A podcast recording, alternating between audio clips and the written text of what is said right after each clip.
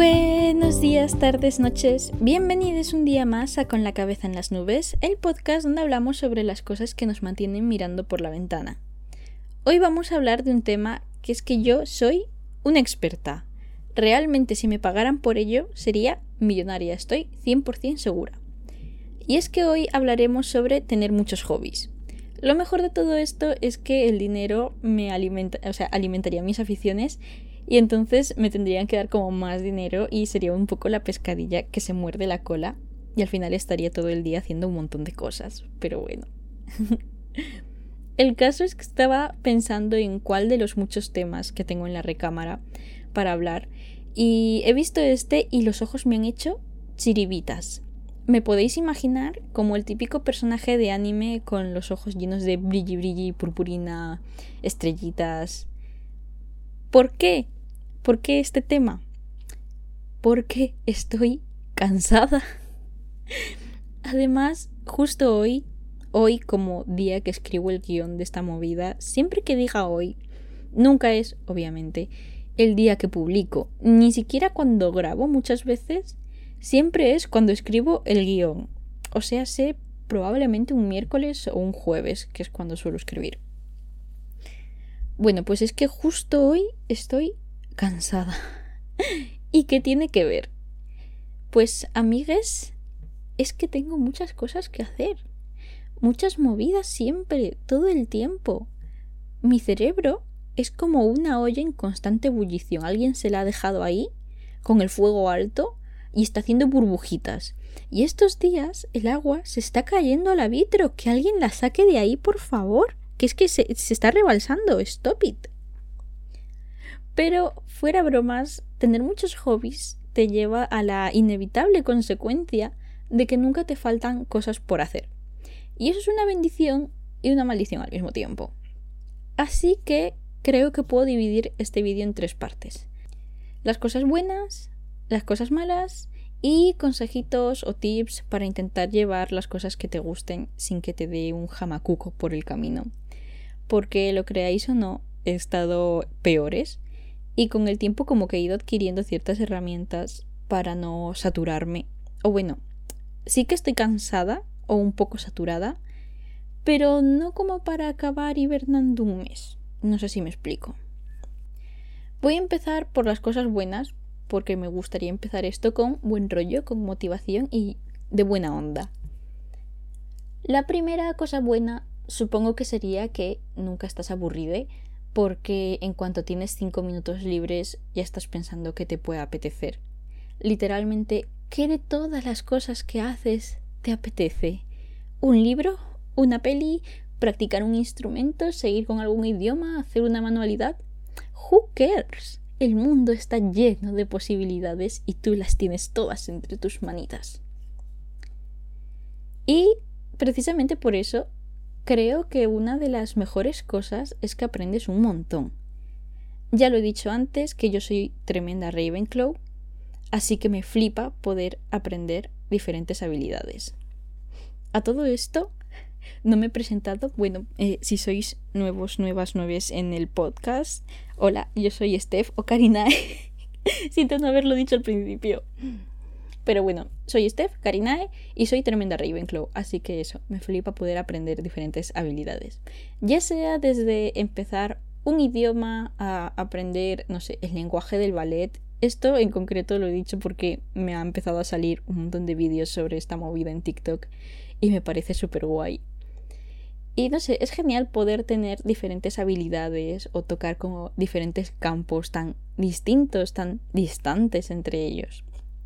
Además, supongo que esto nos lleva a la tercera cosa y es que siempre tienes algo de qué hablar. O si alguien saca algún tema en cualquier conversación random, pues probablemente como mínimo, mínimo, mínimo, sepas algo y puedas aportar a la conversación. Y probablemente de esa conversación salgas con más información de ese tema para contarla la próxima vez. Y esto no sé si contarlo como una cosa buena, pero es algo que a mí me hace mucha gracia. o sea, podría ser algo neutro, pero a mí como me hace gracia, pues cosa buena. Es que empiezas a adquirir mucho vocabulario específico de las cosas que te gustan mucho. Y resalto lo de mucho porque si empiezas un hobby y es simplemente un hobby que eh, estás ahí pues de vez en cuando, que vas a ese hobby de tantito en tantito, pues a lo mejor no entiendes tanto de ese tema. Pero cuando empiezas a meterte fuerte, cuando te da la obsesión, empiezas a aprender cosas heavies, cosas grandes. Y se nota porque hay veces que sin querer metes la palabreja en una conversación común y claro, y la gente te pregunta, ¿qué es eso? Y a mí me hace mucha gracia porque es como, ah, sí, yo soy la persona friki de esta movida y te voy a suplicar esta palabreja tan grande. Entonces, todo esto está muy bien, pero ¿cuáles podrían ser entonces las cosas malas? Bueno, pues respecto a que nunca te aburres, te puede dar justo el efecto contrario. Y es que yo a veces ando sobrecargada, porque lo quiero hacer todo y no hay tantas horas en el día. Esto siento que lo hablé un poquito en el primer episodio de esta temporada, pero bueno, es que es realmente algo que puede llegar a drenarte.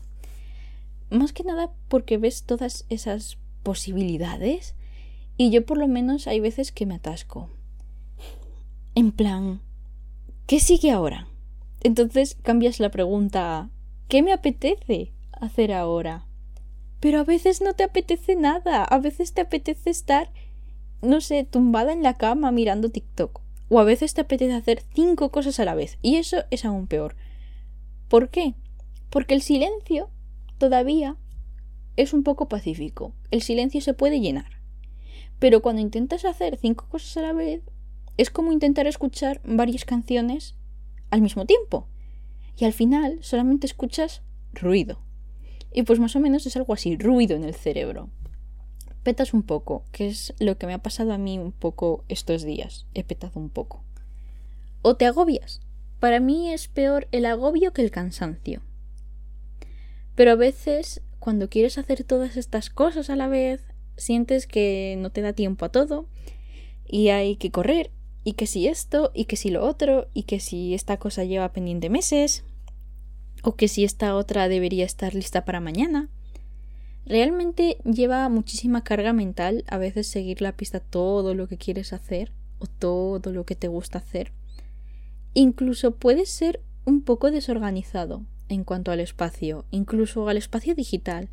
Por ejemplo, yo tengo carpetas donde guardo información o documentos, imágenes o cosas así y están súper desorganizadas y es como que se supone que es como un cajón o una carpeta dedicada especialmente para este hobby, pero claro, dentro de ese hobby a lo mejor debería hacer otras tres carpetas y son muy muy diferentes, o sea, son cosas diferentes dentro del mismo tema pero no lo hago porque tampoco es algo con lo que esté todos los días y es solo un hobby y no tengo esta obligación de tenerlo perfecto, así que es un poco caótico.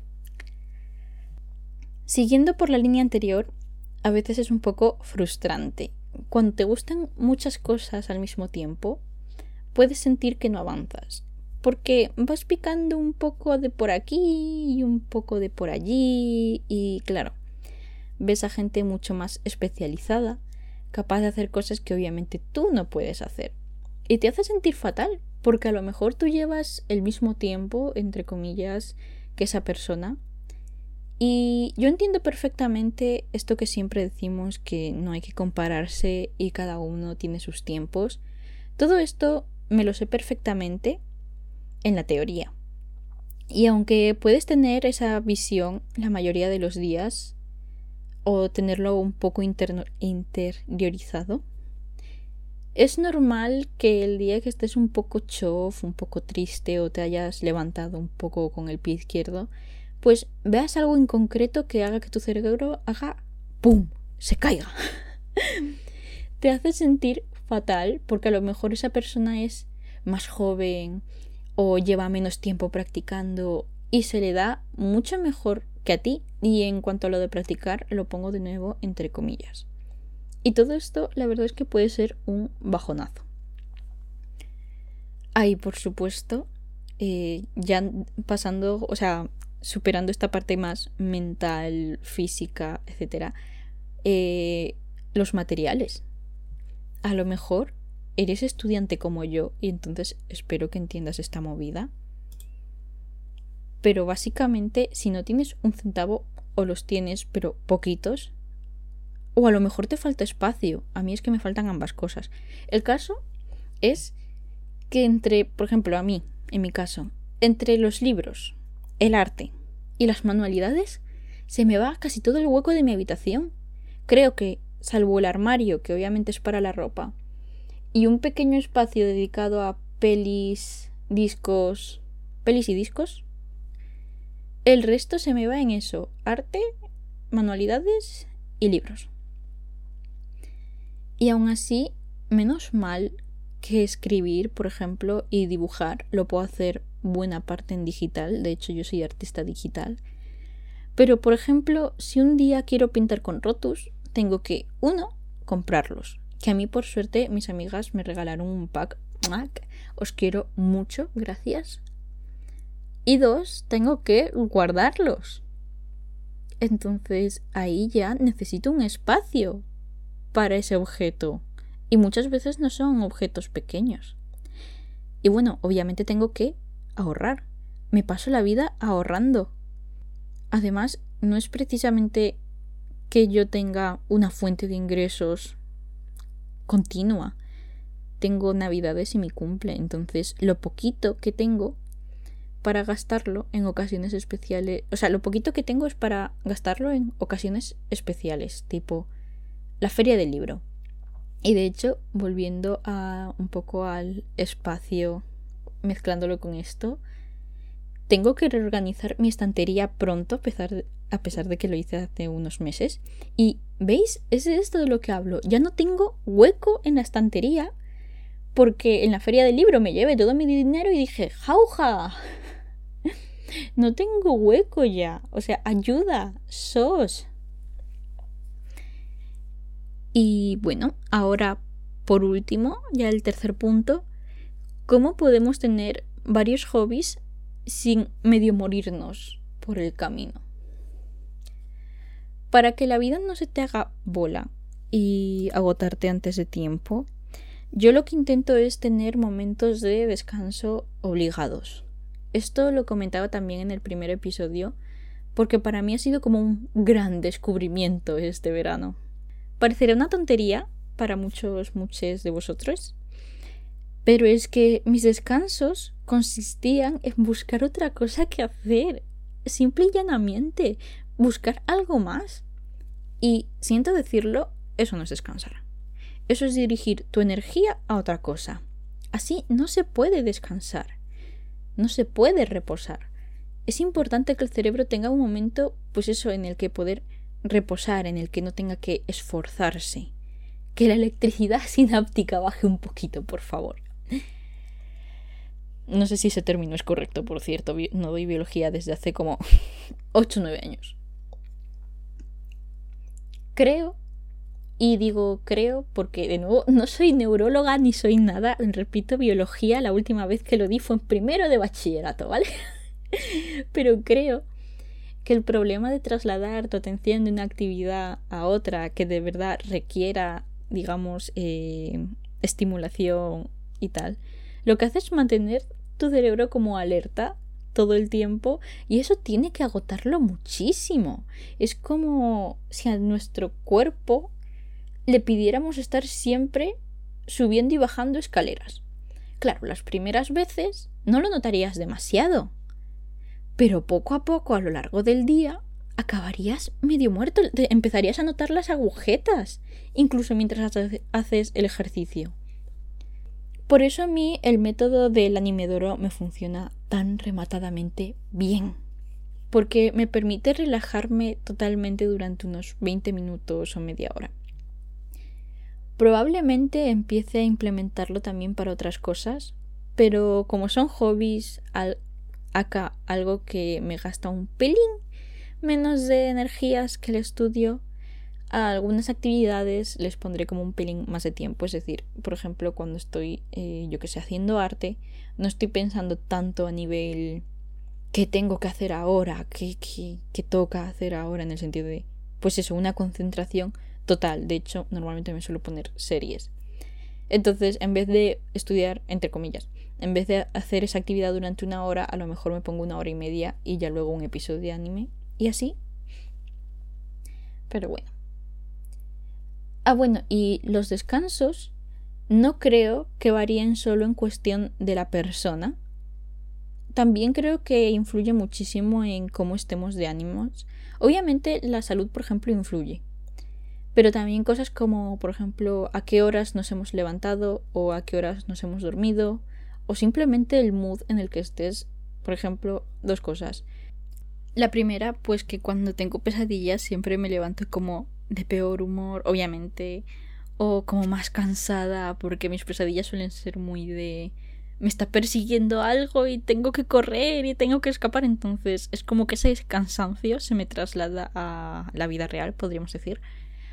O, por ejemplo, que no es lo mismo levantarse con ocho horas, de haber dormido ocho horas, que con cinco, obviamente, de nuevo.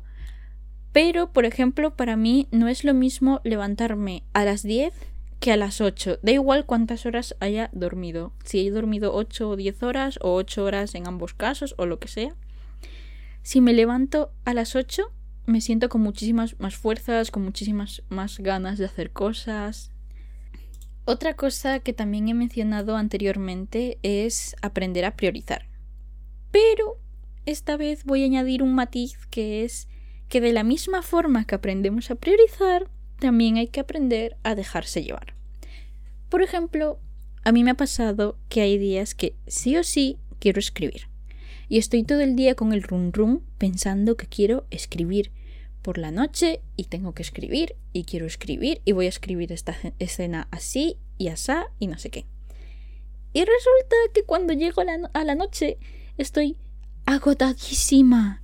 Mi cerebro me pide cualquier otra cosa menos sentarme en el ordenador con un textaco a, hacer cosas con el textaco. ¿Por qué? Si tenía tantas ganas, me preguntarás. Pues últimamente eh, los motivos son PDFs muy largos de contabilidad, con mucha teoría y varios ejercicios a comprender por el camino.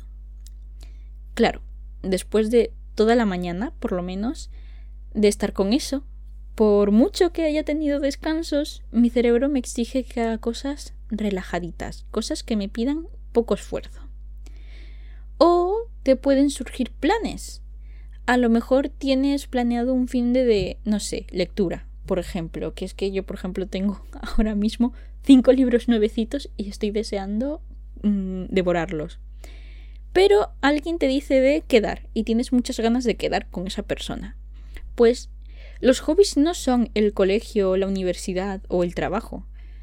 No tienen por qué tener una estructura fija todo el tiempo. Puedes hacer o no hacer algo por un día. Cuando hablo de priorizar es decidir si quieres empezar a dedicarle mucho tiempo especialmente a algo.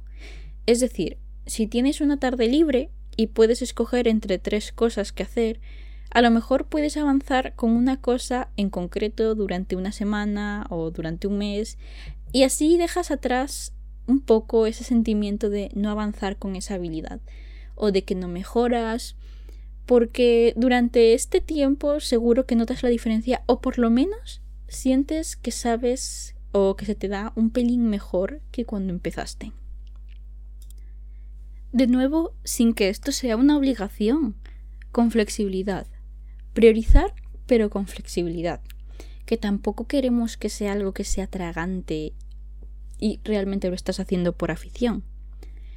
Y justo con lo de que no es una obligación, te diría que aunque trabajes en algo que te guste, en plan, por ejemplo, a personas que son escritoras, ilustradoras, cantantes, actores, que bueno, por ejemplo, a mí también me puede gustar el marketing, ¿no? Pero que te dejes hobbies que no te den dinero o que no estén hechos para eso. No todo lo que haces te tiene que dar dinero o un beneficio o hacer que te sientas productivo, productiva, productive. Los hobbies son aficiones. Primero, te tiene que dar igual ser bueno o malo en ello. Pero precisamente por eso no puedes convertirlo en una obligación. Es algo que tiene que relajarte, algo que tiene que sentarte bien, hacerte sentir bien. Y cuando se convierte en una obligación, empieza a estresarte aún más de lo que ya podría estar haciendo ese pequeño yo autoexigente que creo que todos tenemos. No le dejes, cógelo y encarcélalo, mételo en una jaula mental. Un hobby, una afición, es algo que haces por simple curiosidad o por simple pasión humana. Literalmente es una de las mejores cosas del ser humano, hacer cosas por simple motivación, dejarse llevar. Entonces, pues eso, déjate llevar, deja que tu instinto o tus ganas te digan con qué hobby quieres continuar. Otra cosa y un poco referente a otros episodios como el de la semana pasada o el de reorganizar el cuarto, es que es otoño y estoy en este mood entre lo productivo y a la vez como que intento que mi vida sea más de Pinterest. Es que es muy guay tener como un espacio para ese hobby o crear un ambiente. Para esos hobbies, especialmente a los que le tienes mucho, mucho cariño, porque puedes tener ciertos de hobbies pero creo que siempre tienes como unos a los que les dedicas como más atención. Yo tengo la suerte, por ejemplo, de que mi padre es tremendo manitas y me hizo como un escritorio muy grande, así que cuando quiero hacer manualidades puedo poner varias herramientas o materiales, o si quiero pintar puedo desparramar un poco los colores como yo quiera. Y esas son algunas de las aficiones que más eh, hago normalmente. Las manualidades sobre todo para decorar un poco mi habitación porque es lo que me gusta. Con las manualidades sí que intento ser un poco más entre comillas productiva sí que intento que tenga una utilidad pero aparte de eso como que puedes crear pequeños espacios vaya juntar todo lo temático si dibujas, pues que estén todos los materiales juntos. Si bailas, pues que en el armario haya como una pequeña zona de ropa de baile y así. Crea pequeños lugares que incluso puedan inspirarte a hacer esas cosas, sobre todo cuando tengas un bloqueo. No sé, siento que esas pequeñas zonas de esto es lo que me gusta hacer, estos son mis hobbies, y estés como aburrido, bloqueado o lo que sea, puedes mirarlo y como que animarte un poquito. O por ejemplo, si tu hobby es leer, cuando encuentres tu huequito de lectura, en, cuanto a tiempo me refiero, en plan una hora al que puedas leer o un rato que puedas leer, crear el ambiente. Pues no sé, lo típico. Es que es súper, súper típico. Yo lo veo muchísimo en BookTok y en eh, Bookstagram. De coger tu tacita, tu infusión favorita, ahora que estamos en otoño, se pueden beber cosas calentitas pones esa playlist que seguro que hay en Spotify. A veces incluso los propios autores hacen estas playlists, ¿vale? O sea, aprovechad la época de la información.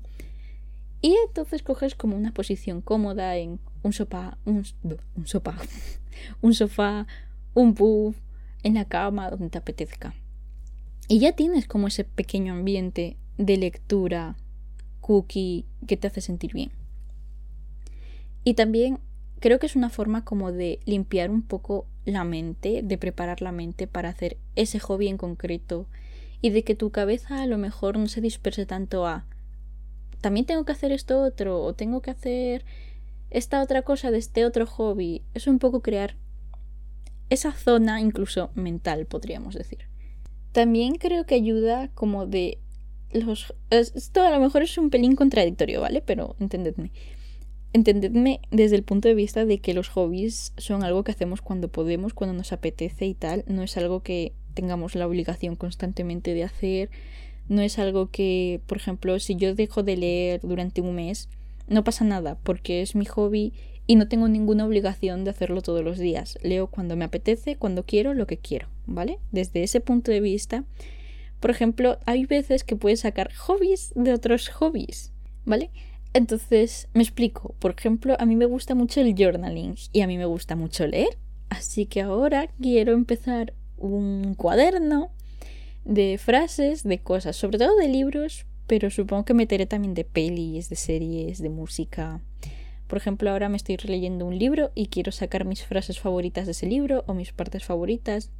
Y he dicho un cuaderno, pero no sé si lo haré en un cuaderno o si inventaré algo digital inventaré como si no fuera a usar una app o algo. pero luego lo pasaría a un cuaderno, intentaría dejarlo bonito, bueno, se me entiende, ¿no?